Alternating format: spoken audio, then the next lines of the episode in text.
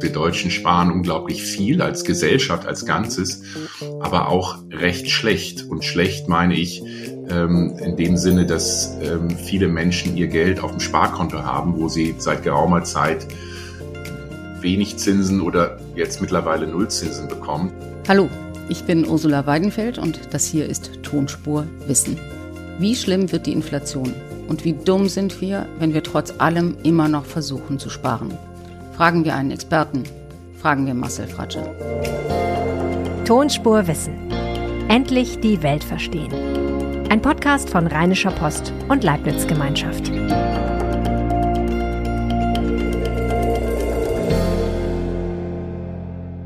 Herzlich willkommen zu Tonspur Wissen. Endlich die Wirtschaft verstehen, kapieren, wie der Wohlstand wächst und wie er wieder verschwindet, vom Wissen und den Meinungen der Experten profitieren. Darum geht es hier. Tonspur Wissen finden Sie in jeder Podcast-App und bei Spotify. Folgen Sie diesem Podcast, damit Sie keine Folge mehr verpassen. Und wenn Sie mögen, geben Sie uns fünf Sterne und empfehlen Sie uns weiter. Danke. Was macht der Mensch, wenn die Zeiten unsicher werden? Genau, er spart, wenn er kann damit in der Not noch was da ist, auf das man zurückgreifen kann. Ganz falsch, findet Marcel Fratscher, der Präsident des Deutschen Instituts für Wirtschaftsforschung. In seinem Buch Geld oder Leben erklärt er, warum Sparen nicht die richtige Antwort auf alles ist, wie man stattdessen mit seinem Geld umgehen sollte und warum auch der Staat nicht auf Teufel komm raus sparen soll. Und hier im Podcast sagt er zusätzlich, warum wir jetzt so viel Inflation haben, wen es besonders hart trifft und wie man sich schützen kann. Hallo, Herr Fratscher. Hallo, Frau Weinfeld. Herr Fratscher, Sie haben ein Buch geschrieben, das heißt Geld oder Leben und ähm, darin beschäftigen Sie sich mit Inflation, mit Sparen, mit allen möglichen Dingen, die private Personen in Deutschland beschäftigen, wenn sie an Geld denken. Wann haben Sie das letzte Mal ein halbes Pfund Butter gekauft? Das halbe Pfund Butter habe ich, ähm, glaube ich, gestern oder vorgestern gekauft. Ähm, und wie viel, wie viel haben Sie dafür bezahlt? Ähm, das ist äh, einiges teurer geworden. Ähm, ich weiß es gar nicht genau. 1,20, 1,30. Ähm, ähm, also ja, Nahrungsmittel werden teuer. Auch äh, die Milch, die Tomaten sind teurer geworden. Also man merkt es an manchen Dingen, ähm, die entweder teurer werden oder die sogar fehlen, ähm, wie zum Beispiel manche Sonnenblumenöl, merke ich, da sind die Regale leer. Mhm. Wenn Sie die 1,20 bezahlt haben für die Butter, dann haben Sie ein echtes Schnäppchen gemacht. Die kostet nämlich inzwischen überall über zwei Euro. Und das leitet uns ja zu der Frage der Inflation. Viele Ökonomen und Sie auch haben ja im vergangenen Jahr gesagt, hm, Inflation, Geldentwertung, das ist ein vorübergehendes Phänomen, das wird uns im nächsten Jahr nicht mehr begleiten. Jetzt ist sie da und heftiger denn je, ungefähr sieben Prozent Geldentwertung im vergangenen Monat. Ist es immer noch so, dass man sagen kann, bleibt ruhig, das geht bald vorbei? Nein, ähm, ich glaube, wir sind heute in einer komplett anderen Lage als im letzten Sommer. Im letzten Sommer und im letzten Herbst habe ich gesagt, das geht vorbei. Und ähm, da war auch, denke ich, äh, alles darauf angelegt, dass die Inflation wieder äh, gesunken wäre, wenn die Pandemie vorbei ist. Das ist jetzt mit dem Krieg in der Ukraine etwas komplett anderes und ähm, ich glaube auch permanent etwas anderes. Erst einmal kurzfristig realisieren wir, dass durch ähm, die Explosion der Energiepreise die Inflation generell steigt und viele Produkte teurer werden. Sie haben im Prinzip kein Produkt, das nicht irgendwo Energie braucht, sei es zum Transport oder bei den Lebensmitteln für Dünger. Ähm, und das merken die Menschen und es ist vor allem eine höchst unsoziale Inflation, weil es eben Produkte betrifft, die ähm, Energie, Lebensmittel äh, für die Menschen mit geringem Einkommen das drei, vier, fünffache ihres monatlichen Einkommens im Vergleich ähm, zu Menschen mit hohem Einkommen ausgeben. Also es trifft Menschen ähm, mit geringen Einkommen sehr, sehr hart. Und noch der, der, letzte Satz dazu, ich glaube, wir werden uns nicht auf sieben, acht Prozent Inflation, wie es in diesem Jahr kommen könnte, aber wir werden uns auch in den kommenden fünf bis zehn Jahren vielleicht oder zumindest die nächsten fünf Jahre auf Inflationsraten um die drei, vier Prozent einstellen müssen, weil einfach unsere Wirtschaft sich komplett ändern muss. Also wir müssen so schnell wie möglich weg von fossilen Energieträgern, äh, von äh, Importen von Öl, Gas, Kohle aus Russland werden. Und das erfordert eben massive Investitionen und eben auch für eine Zeit lang deutlich höhere Inflation. Und deutlich höhere Inflation, Sie haben das eben gesagt, betrifft Menschen besonders stark, die ihr gesamtes Einkommen eigentlich ausgeben müssen, um äh, Nahrungsmittel, Verkehr und ähnliches zu finanzieren. Man denkt ja in Deutschland immer, und das ist auch die große Geschichte in Deutschland, weshalb Deutsche auch so viel Angst vor Inflation haben, dass vor allem die Sparer betroffen werden. Also diejenigen, die Geld zur Seite legen, deren Geld dann eben immer weniger wird, weil sie weniger Zinsen bekommen, als Inflation da ist. Ja, ähm, es betrifft nicht alle Sparer. Ähm, und das ist ja auch eine der Kernthesen meines Buches. Wir Deutschen sparen unglaublich viel als Gesellschaft, als Ganzes, aber auch recht schlecht. Und schlecht meine ich ähm, in dem Sinne, dass ähm, viele Menschen ihr Geld auf dem Sparkonto haben, wo sie seit geraumer Zeit wenig Zinsen oder jetzt mittlerweile Nullzinsen bekommen. Die Inflation lag ja auch schon vor der Pandemie generell immer bei ein, zwei Prozent. Ähm, und das heißt, seit geraumer Zeit verlieren die Menschen an Kaufkraft, an ihrem Ersparten. Das ist übrigens jetzt auch nichts Besonderes unter dem Euro. Das gab es zwei Drittel der Zeit auch unter der D-Mark. Und das meine ich mit schlechtem Sparen. Wenn Sie allerdings sparen und haben einen Teil Ihres Geldes in Aktien gehabt, ähm, dann haben Sie in den letzten Jahren hervorragende Renditen eingefahren. Ähm, also es geht um die Art und Weise, wie wir sparen.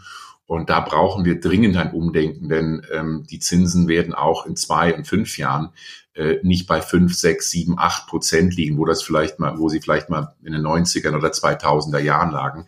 Das und wenn die Zinsen, die man beim Sparen bekommt, unter der Inflationsrate liegen, dann verliert man immer Geld. Egal wie hoch die Zinsen sind, wenn die Inflationsrate höher ist, dann verliert man an Wohlstand, an Einkommen. Sie haben ein Buch geschrieben, Geld oder Leben, und darin stellen Sie sich die Frage, ja, wie dumm die Deutschen sind. Also wie dumm sind sie?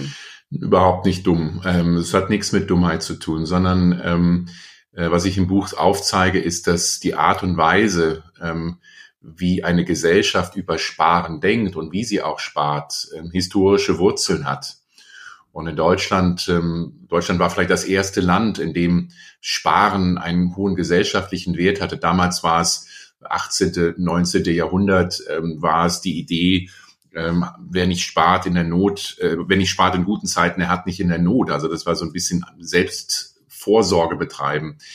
Ähm, das ist aber nicht falsch. Das ist völlig richtig. Ähm, dann ähm, wurde es allerdings politisch immer stärker instrumentalisiert. Denken Sie an die Kriegsanleihen, auch im Dritten Reich, in dem die Menschen gedrängt wurden zu sagen, ihr müsst sparen, ihr müsst viel auf die hohe Kante legen.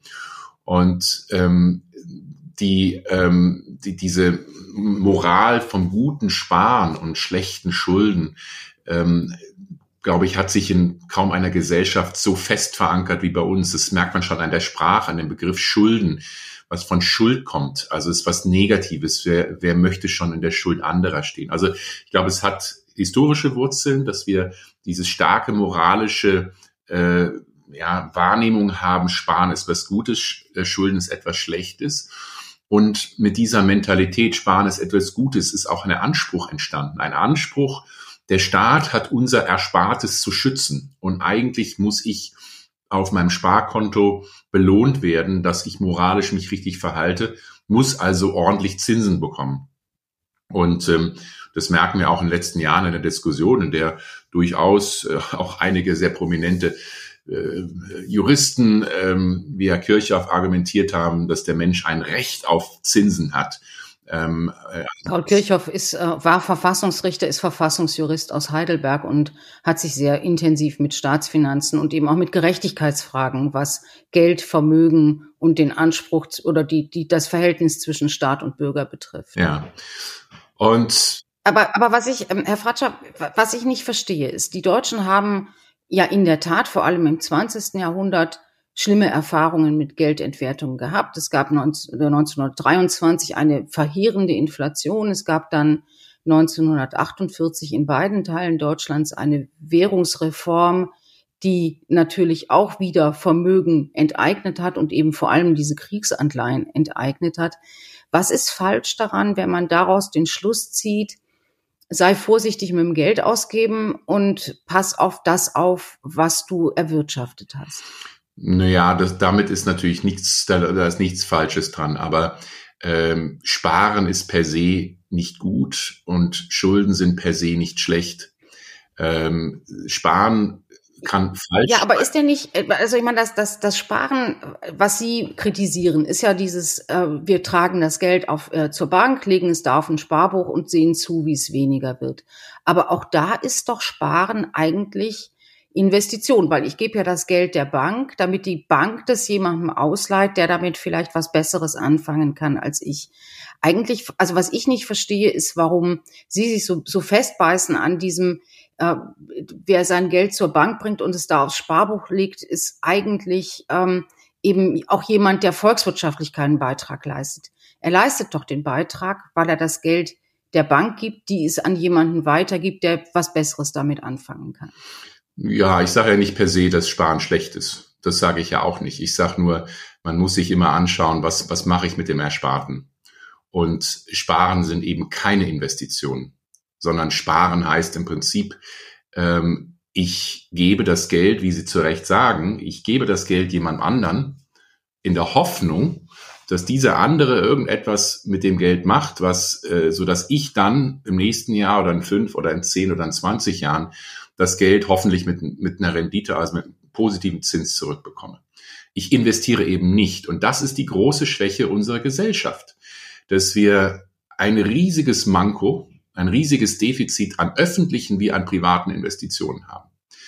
Und die, ähm, ich gebe Ihnen ein Beispiel, wenn, ich, wenn jemand Ihnen sagt, oh, ähm, ich habe 100.000 Euro Schulden, dann würden Sie sagen, oh, äh, das ist ja jetzt erstmal eine Menge. Ähm, aber das alleine sagt ja nichts. Dann müssten Sie fragen, was haben Sie denn mit dem Geld gemacht? Und wenn diese Person Ihnen sagt, ich habe damit ein Eigenheim erworben, habe das vor zehn Jahren gekauft für äh, keine Ahnung 130.000 Euro und es ist heute ist heute 200.000 Euro wert, weil es an Wert gewonnen hat, dann würden Sie sagen, oh, äh, das sind sehr gute Schulden, weil Sie haben ja was damit erworben, Sie haben etwas investiert.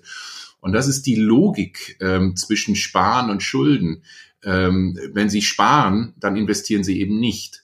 Und Schulden sind auch nicht immer Investitionen. Sie können auch ins Casino gehen und das Geld verzocken. Dann würde, glaube ich, kaum jemand sagen, das war aber gut investiertes Geld.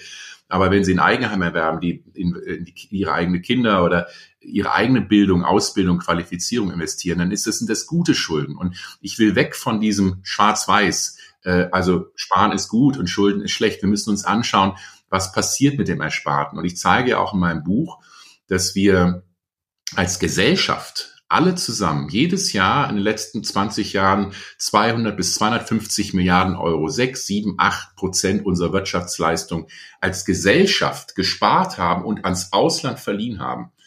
Und das unglaublich miserabel getan. Und das ist das Erste. Also erstens haben wir viel Geld verloren in der äh, Subprime-Krise in den USA, äh, Immobilienkrise in Italien oder äh, Spanien. Und gleichzeitig, nicht nur haben wir Geld verloren, sondern gleichzeitig haben wir eben nicht in unsere eigene wirtschaftliche Zukunft investiert. Und um hier nochmal die Kurve auch zum Ukraine-Krieg zu bekommen, wir haben gesagt, nee, nee, also Ausbau erneuerbarer Energien, oh, das ist alles, hm, ah, das kostet und das ist ja hohe Investitionen. Nee, das wollen wir mal lieber langsam machen. Man hat sich eine Abhängigkeit von russischem Gas begeben, was sich jetzt auch wirtschaftlich recht.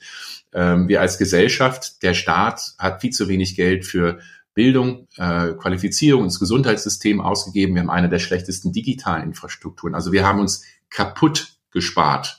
Ähm, und das. Also was ich, ich, ich verstehe Sie richtig, dass Sie sagen, man darf weder sparen moralisch überhöhen, noch darf man Schulden als etwas Unseriöses ansehen, sondern man muss eben immer genau hinschauen, was macht man mit dem Geld. Also sparen für etwas, für ein Haus, für die Ausbildung, für vielleicht auch das Alter. Das ist etwas Vernünftiges, das kann man und sollte man auch tun. Aber Schulden sind eben auch nicht grundsätzlich etwas, was schlecht ist oder was, was gefährlich ist.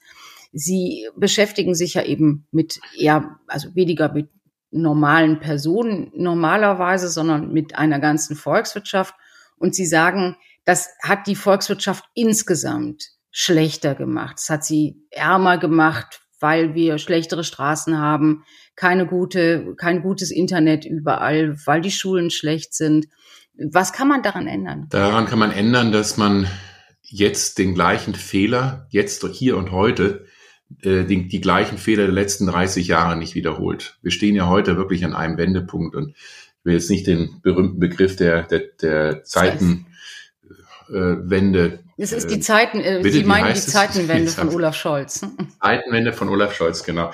Ich will jetzt nicht äh, den Begriff nutzen, aber wir stehen doch heute an einem Wendepunkt. Ähm, wir realisieren, ähm, wir müssen mit einer unglaublichen Geschwindigkeit die ökologische Transformation voranbringen. Wir haben realisiert, das war ein Fehler, äh, immer kurzfristig zu denken, zu sagen, hier Nord Stream 2, Nord Stream 1, billiges Gas, das ist das Beste. Das ist uns jetzt auf die Füße gefallen. Wir realisieren, Dort ähm, gerade bei der ökologischen Transformation liegt viel im Argen. Wir haben zu wenig investiert in die Zukunft. Wir realisieren das im digitalen Bereich. Äh, Volkswirtschaften wie Korea, China, Japan, USA ziehen uns davon, weil wir einfach schlechte Infrastruktur in Deutschland haben. Wir realisieren es im Bildungsbereich, wo unser Bildungssystem nur noch durchschnittlich ist, äh, aber nicht dem Anspruch entspricht einer reichen Volkswirtschaft, die wir heute noch haben.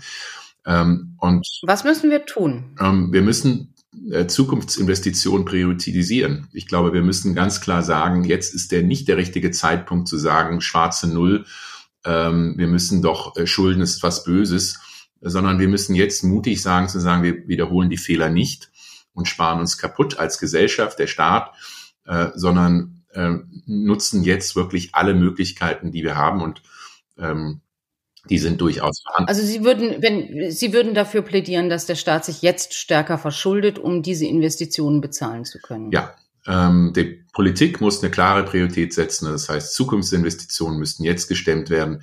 Davon ja 100 Milliarden Euro für die Bundeswehr absolut richtig. Aber wir brauchen eben auch Geld für den Klimaschutz, für den Ausbau erneuerbarer Energien, für eine digitale Infrastruktur, für Bildung, für bessere Verkehrsinfrastruktur. All diese Bereiche und Gesundheitssysteme, die ich auch noch nennen, ähm, denn auch das. Ja, aber da, da kommt man ja, ja, da hört, da wird man ja dann auch gar nicht mehr, gar nicht mehr aufhören können. Wir haben, auf, haben angefangen mit dem Thema Inflation. Wenn der Staat jetzt als riesengroßer Nachfrager in diesen Investitionsprogrammen auftritt, die Sie jetzt gerade skizziert haben, dann wird sich doch die Inflation weiter beschleunigen. Dann wird die Europäische Zentralbank wahrscheinlich eher kurzfristiger als länger hin auf die Bremse treten und dann stecken wir in der Rezession mit all diesen riesigen Ausgabeprogrammen und haben gleichzeitig hohe Inflation. Genau das Gegenteil trifft zu, Frau Weinfeld. Denn ähm, Inflation kann in zweierlei Weise entstehen. Äh, einmal, indem es einen, einen Schock auf der Angebotsseite gibt, so wie wir Ökonomen das nennen. Also äh, jetzt das typische Beispiel Gas, Öl aus Russland äh, wird knapper oder äh, Besorgnis ist da, deshalb schießen die Preise für Energie durch die, durch die Decke. Ähm, das zweite ist ein Angebot, ein Nachfrageschock. Also Menschen konsumieren so viel oder der Staat und private äh, Unternehmen investieren so viel und dadurch kommt es zu, Invest äh, zu einer hohen Druck bei Inflation. Was wichtig ist, ähm, ist, dass die Wirtschaft wächst, dass die Wirtschaft produktiver wird, besser wird in dem, was sie macht. Dafür muss sie aber investieren.